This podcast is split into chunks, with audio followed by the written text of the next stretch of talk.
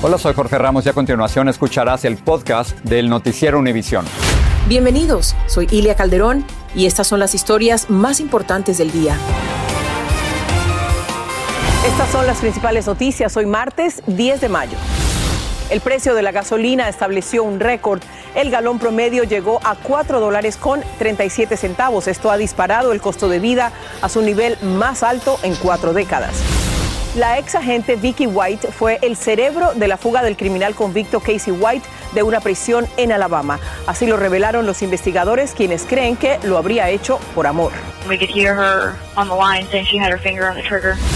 La policía del condado de Los Ángeles cree que un hijo adolescente habría ayudado a Ángela Flores a matar a sus tres hijos menores. Tendremos lo último de este caso que conmociona al sur de California. La policía llamó a los paramédicos y vinieron y, y se la llevaron, la tuvieron que que llevar a fuerza. Y la DEA ofrece decenas de millones de dólares por información que ayude a la captura de los cabecillas del cártel de Sinaloa. Los Estados Unidos sí está desesperados para capturar a estos capos porque están haciendo bastante daño.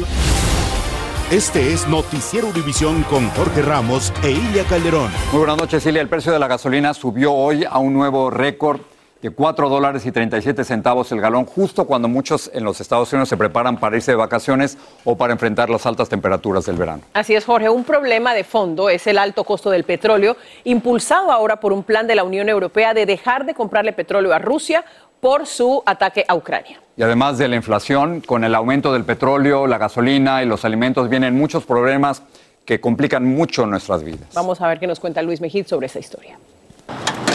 Gasolina, comida, vivienda. El costo de la vida es hoy el más alto de los últimos 40 años. Pues el dinero que no alcanza, ¿no? Si el precio de la gasolina bate récords, ni hablar del diésel que se usa para los camiones que transportan productos a todo el país. Sí, demasiado, muy alto el diésel. Antes José Luis Quijada gastaba 300 dólares de diésel para manejar a Los Ángeles. Hoy lo estoy haciendo por 750, 800 en la vuelta. Al aumentar el diésel, aumenta el transporte y con él todos los productos, como los que llegan a la tienda de Patricia Rocha. A ver qué hace, ¿verdad? El, el gobierno, qué sé yo, porque... ¿Tú, ¿Tú, has tenido que aumentar los precios también? Claro. Claro, la, los clientes me dicen muy caro, no lo llevan. A la hora de hacer las compras, Esperanza González hace lo que puede para ahorrar, pero sus gastos se han triplicado. Aquí casi van 300 dólares y antes pagaba 100 dólares. Lo que no ha aumentado es su sueldo. La mayoría de las personas trabajan con el mismo sueldo de, y todo, la renta, todo. La ansiedad creada por los aumentos de precios está golpeando la bolsa de valores y con ella las cuentas de retiro de millones de estadounidenses. Para tratar de combatir la inflación, el Banco Central está subiendo los intereses, pero es una maniobra delicada. Si se pasan, los efectos podrían ser negativos y varios analistas creen que el riesgo de una recesión en los próximos dos años está también aumentando. El riesgo es de que se alzan demasiado rápidamente a, los, a las tasas de interés, van a poner en retroceso a la economía. Entonces, es este, una labor este, muy difícil de, de llevar a cabo exitosamente, pero lo quieren intentar y deben de intentarlo. Mientras tanto nos vamos a tener que seguir arreglando con un dólar que cada día parece comprar un poco menos. En San Francisco, Luis Mejía, Univisión. Bueno, y precisamente el presidente Biden trató hoy de calmar el nerviosismo de los estadounidenses sobre la economía. Dijo que su principal tarea doméstica es frenar la inflación y acusó a los republicanos de no tener un plan para combatirla. Pedro Rojas está en vivo en Washington y nos habla de las reacciones a lo que dijo el presidente. Cuéntanos qué dijo eh, Pedro. Ilia, definitivamente las palabras del presidente Biden buscaron apaciguar un poco los ánimos. Los republicanos, por su parte, han dicho que el presidente simplemente no está logrando gerenciar y lo que está ocurriendo es resultado de las políticas que él avanzó cuando llegó a la Casa Blanca. Ahora bien, mientras todo esto ocurre, analistas han advertido que la posibilidad de una recesión es bastante grande. Republicanos, por una parte, han dicho que el presidente es el culpable. El, el senador Rick Scott se convirtió en el objetivo del ataque del presidente Biden, quien al presidente Biden le acusó y dijo que el plan que ha promovido para elegir a más senadores en el Senado de parte del Partido Republicano impulsa más impuestos. Pero lo cierto es que el presidente Biden Biden ahora tiene que lidiar con esta realidad, una realidad que ocurre en un día de elecciones primarias en Nebraska y también en West Virginia, un día en que se comienzan a medir con más intensidad la fuerza de los dos partidos y esto ocurre justamente en un movimiento en el que comienzan a elevarse los precios en todos los productos y el presidente Biden al menos dice que por ahora no tiene una fórmula mágica que pueda detener la incremento, los incrementos, mejor dicho, de los precios y la cantidad de inflación. Regreso contigo, Jorge. Pedro, muchísimas gracias. Eh, otra cosa, el preso de una cárcel de Alabama y la gente del penal que huyó con él estaban fuertemente armados y preparados para un tiroteo. La subdirectora del penal, Vicky White, quien terminó muerta tras dispararse en la cabeza, había comprado una escopeta y un rifle antes de la huida y además tenía una pistola de agente carcelaria. Llevaban gran cantidad de dinero y pelucas para tratar de evadir a la policía, pero su escape terminó al ser encontrados en Indiana. Tal Orellano los estuvo siguiendo. Un final trágico para un escape de película. Vicky White, la funcionaria de la prisión de Alabama que ayudó a escapar al convicto Casey White de la cárcel, se habría suicidado antes de ser arrestada. Pero durante sus últimos minutos no se arrepintió de haber arruinado su vida profesional por ir en busca del amor dentro de la prisión donde trabajaba. Estaban tratando de encontrar un lugar para esconderse y pasar desapercibidos, dijo el algo así del condado de Vandenberg en Indiana, donde la pareja ya estaba bajo el radar de las autoridades. Cuando Vicky White salió de un hotel, se inició una persecución. Un vehículo oficial logró que se volcara el auto de los fugitivos. Mientras recapturaban al convicto, se percataron que Vicky tenía una herida de bala en la cabeza. Más tarde murió en el hospital.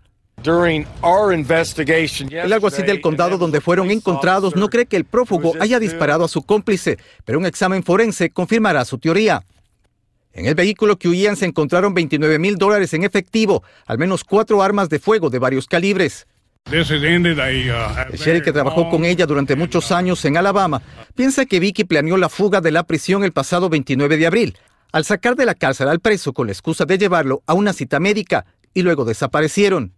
Prácticamente la nación entera estaba al tanto del romance de esta pareja y por más que intentaron cambiar, su apariencia los delataba y fueron captados por cámaras de vigilancia. Como en esta imagen de un hotel en Florence, Alabama, el jueves 28 de abril, y en un lavadero de coches en Evansville, Indiana, el lunes pasado. La pareja habría estado transportándose en este vehículo. Solamente 11 días lograron disfrutar el aparente romance en libertad, la ironía es que la presunta autora intelectual del escape cinematográfico recibirá un premio por haber sido elegida la empleada penitenciaria del año. Por otro lado, sin novia y sin romance, Casey White regresará al lugar del que supuestamente nunca debía escapar. Desde Miami, Florida, Galo Arellano, Univisión. Vamos ahora con el eh, caso de Ángela Flores. Es la madre de Los Ángeles, a quien la policía acusa de haber asesinado a sus tres hijos pequeños. Hoy las autoridades divulgaron su fotografía y a la vez dijeron que consideran a un hijo adolescente como cómplice de la matanza. Salvador Durán ha estado siguiendo esta noticia. El médico forense identificó a los niños asesinados por su propia madre como Natalie Flores, de 12 años de edad, Kevin Yáñez de 10 y Nathan Yáñez de 8. La madre de los pequeños le confesó a la policía que fue ella quien les quitó la vida con la ayuda de un adolescente de 16 años de edad, quien sería su hijo mayor. Mientras que el fiscal de Los Ángeles dijo esta tarde que está evaluando las evidencias entre las que investigan el estado mental de la madre identificada como Ángela Flores. Estamos ayudando al Departamento de Policía de, Los Ángeles para determinar eh, cómo se va a presentar el caso. A pesar de la confesión de la mujer de 38 años de edad, los detectives tomaron declaraciones de los vecinos que vieron a Flores con una Biblia y una veladora en mano el día del descubrimiento. El amigo de uno de los niños nos dijo que los hermanitos siempre se veían felices y que se siente traumatizado porque el día del descubrimiento la acusada llegó a la puerta de su casa y asustó a su familia. Le dijo, si no te vas voy a llamar a la policía, pero igual no sabíamos de dónde ella venía, ¿verdad? Y fue que vino la policía. Y pues no se dejaba tocar de la policía. La policía le dijo que esta no era su casa, que se fuera. Flores, quien tiene una fianza de 6 millones de dólares, enfrenta cargos por el triple homicidio, mientras que su cómplice menor de edad enfrenta un cargo de homicidio.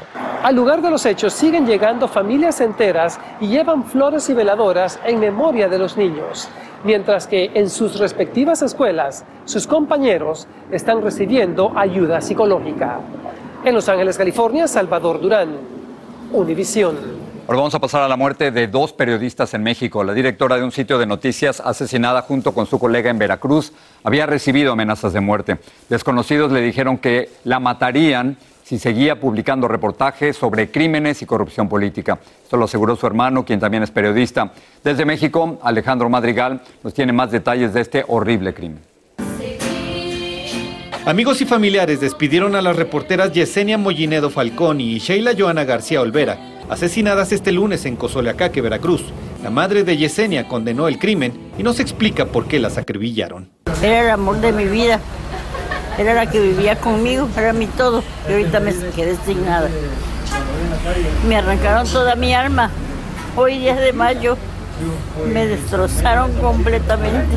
Yesenia era directora del portal El Veraz y Sheila Joana, una reportera del mismo medio, y fueron honradas en Minatitlán, Veracruz, en donde periodistas aseguran que la delincuencia tiene el control sobre las autoridades. Estoy pensando pedir apoyo a los Estados Unidos de Norteamérica para que ellos eh, de alguna manera nos ayuden. La familia de Yesenia aseguró que en noviembre de 2020 recibió la primera amenaza para exigirle dejar de criticar a la policía y se repitieron el pasado 30 de abril y el 4 de mayo.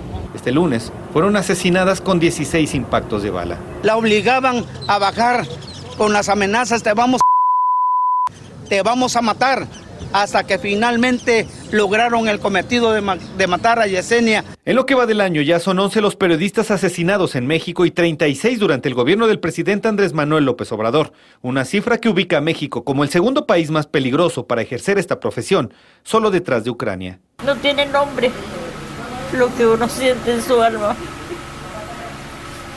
menos una mujer que no le hacía mal a nadie. El mandatario mexicano dijo que pronto se dará un informe sobre este doble crimen. Nuestro abrazo, como siempre. La Fiscalía de Veracruz confirmó que se investiga este doble crimen por la actividad periodística que realizaban. En Ciudad de México, Alejandro Madrigal, Univisión. En breve, la DEA ofrece una recompensa de 45 millones de dólares por la captura de cabecillas de cárteles mexicanos y le ponen precio a cada uno. El presidente de México dice que no irá a la cumbre de las Américas en Los Ángeles a menos que también inviten a los gobernantes de Cuba, Venezuela y Nicaragua. Inmigrantes centroamericanos recibirán asesoría gratuita para evitar explotación y otros abusos laborales en el país.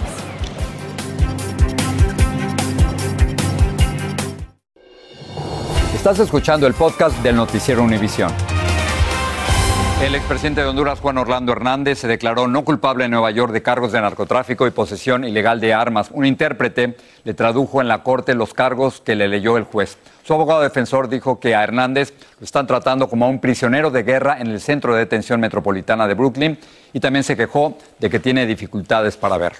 Y Juan Carlos Bonilla, quien fuera jefe de la Policía Nacional de Honduras entre el 2012 y el 2013, fue extraditado hoy a los Estados Unidos. La Fiscalía de Nueva York lo acusa de traficar cocaína y de delitos relacionados con armas.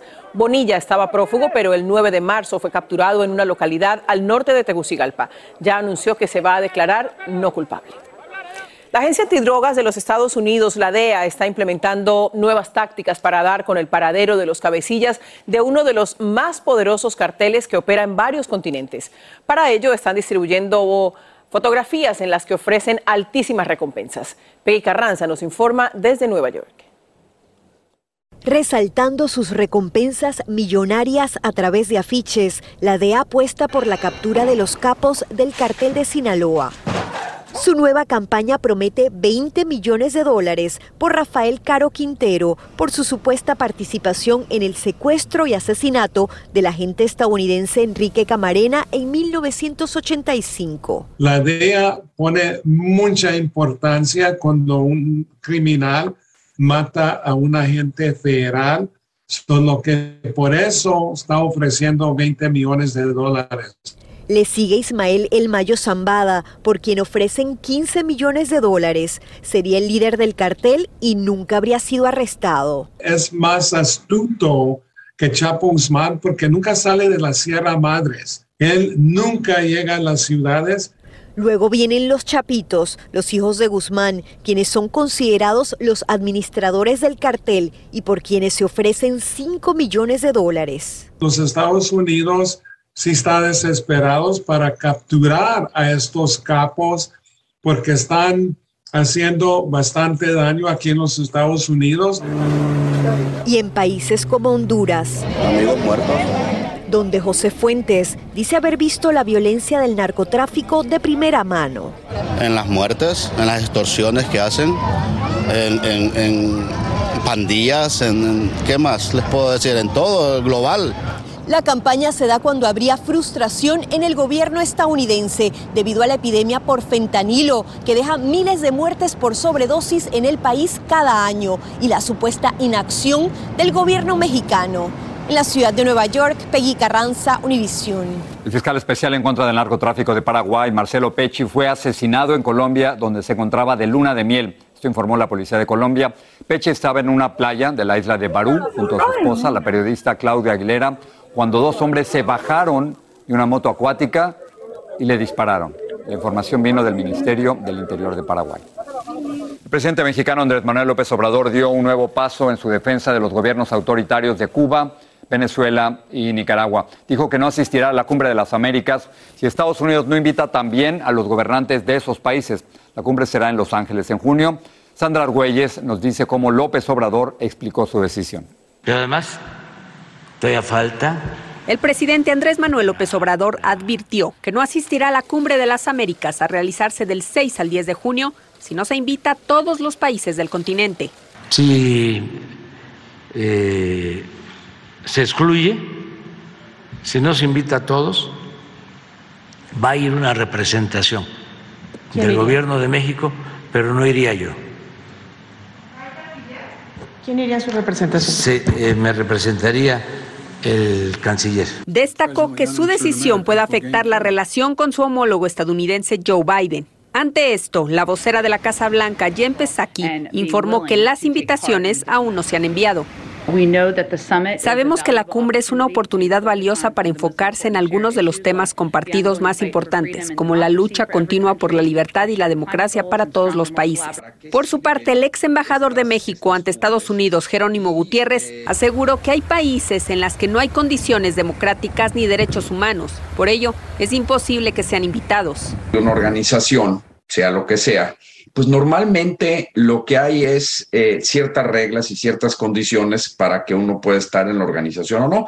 Y en este caso se trata fundamentalmente de la Carta Democrática de las Américas que establece una serie de condiciones. Aquí en México, la oposición se mostró indignada. Aseguran que se pone en riesgo la relación bilateral con Estados Unidos. Me parece increíble que el presidente de México esté basando la relación con Estados Unidos en torno a si Estados Unidos invita o no a tres dictaduras. Cabe destacar que durante su reciente reunión virtual con el presidente Joe Biden, López Obrador le pidió justo esto. Sin embargo, el presidente estadounidense señaló que ni Cuba, ni Nicaragua, ni Venezuela estarán invitados a la cumbre. Desde la Ciudad de México, Sandra Argüelles, Univisión. Hay preocupación entre los propietarios de casas de la ciudad costera de Cabo Jateras, en Carolina del Norte, tras el derrumbe de dos viviendas frente al mar. El oleaje alcanzó las casas, principalmente de madera, que estaban desocupadas. Las autoridades cerraron las zonas alrededor de las casas mientras se terminan de limpiar los escombros. Es que en febrero pasado se derrumbó otra casa y los escombros quedaron esparcidos en varios kilómetros de playa. Nuevo México, fuertes vientos, baja humedad y calor extremo están alentando las llamas de un gran incendio forestal que arde sin control. Las llamas han calcinado más de 200 mil acres, es decir, casi el tamaño de la ciudad de Nueva York. Un residente dijo haber visto a las llamas a unos 300 pies de altura y rugiendo como un tren de carga, eso dijo. Hay decenas de casas destruidas, cientos de evacuados y advertencias de que fuertes ráfagas de viento podrían empeorar la situación. Nos habla de lo que preparan para esta noche en la edición nocturna. Gracias, Ilia. Amigos, esta noche tenemos la polémica tras la revelación del operativo de vigilancia digital de la Oficina de Inmigración y Aduanas que extrae expedientes detallados de personas viviendo en Estados Unidos. Es un escándalo que vale la pena analizar, lo vamos a hacer con ustedes. Además, miles de estadounidenses tendrán servicio de Internet asequible y en muchos casos gratuito, esto gracias a un nuevo plan del presidente Biden. ¿Quiénes serían elegibles? ¿Cómo se podrá acceder a este apoyo? Eso y más, hoy por la noche. Gracias, Leo. Ahí. Muchas gracias. El Papa Francisco dice que la Iglesia Católica no rechaza a las personas de la comunidad LGBTQ, aunque algunos miembros del clero puedan hacerlo.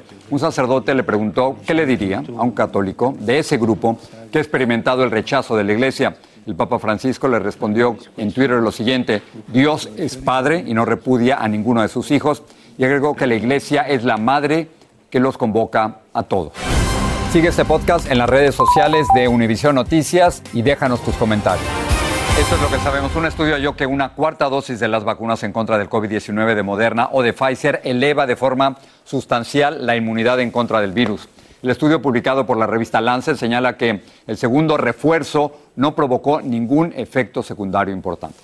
Apple anunció el fin de una era, dijo que continuará el iPod del descontinuará el iPod del dispositivo que hace unos 20 años redefinió la forma en la que la gente escucha música. Su popularidad descendió a medida que la gente comenzó a escuchar música en los teléfonos inteligentes. Todo pasa. No, porque yo todavía tengo, todavía tengo uno no de puede esos. ser. Sí, te lo juro. No, Jorge Ramos. Yo sé, yo sé. Pero bueno, otra cosa. Los indocumentados de tres países centroamericanos tendrán protecciones laborales en el país gracias a la renovación de un acuerdo entre sus países y Estados Unidos. Y esta es una buena noticia para ellos. Los beneficios incluyen asesoría legal para evitar que abusen de sus derechos, como pagarles menos de lo debido, reducirles sus ingresos de manera arbitraria o sencillamente dejar de pagarles. La Duceda nos cuenta. Este salvadoreño despacha la comida en una de las cafeterías del Capitolio y tiene una queja. Nos quitan horas, pero falta gente y todo, el trabajo tiene que sacarse y eso no es correcto porque no queda tiempo al final del día para limpiar y por eso la cafetería está sucia. Tiene un contrato y no sabe qué hacer. Esta empleada también tiene una queja y por falta de asesoría se queda callada. Al principio me dijeron a mí que me van a pagar un, un, un cierto monto y después, uh, como unos tres meses, me bajaron sin decirme nada. Los gobiernos de El Salvador, Honduras y Guatemala firmaron un memorándum de entendimiento reforzando su colaboración con el Departamento de Trabajo para que inmigrantes centroamericanos conozcan sus derechos laborales. Todos los trabajadores, no importa su estatus migratorio, tienen beneficios, tienen derechos en este país esto ocurre en un momento en que los trabajadores estadounidenses están demandando mejores salarios y mejores condiciones laborales. Se teme que trabajadores inmigrantes no aprovechen esa tendencia. En restaurantes, en obras de construcción, en lugares de lavados de autos, sabemos que muchos inmigrantes allí sufren con demasiada frecuencia robos de salarios y violaciones de la seguridad. Queremos que sepan que pueden denunciar eso, sostuvo la subsecretaria de Trabajo. En los consulados de esos países habrá más capacitación y presencia comunitaria, nos dijo el embajador de Guatemala. Se busca que tienen que tener eh, respetados sus derechos y poder ejercerlos. Si es víctima de abuso laboral, comuníquese con su consulado. Y esta iniciativa ocurre en un momento en que cada vez son más los inmigrantes que cruzan la frontera sur en busca de trabajo, pero que por falta de papeles aguantan abusos. En Washington, Claudio Uceda, Univision. Muy bien por ellos. Ilia se sigue riendo de que tengo todavía mi Pero aparatito. ¿cómo va a tener un iPod? iPod. Pero, pero Jorge. ¿funcionan bien? ¿Funcionan bien? No puede ser. Hasta mañana.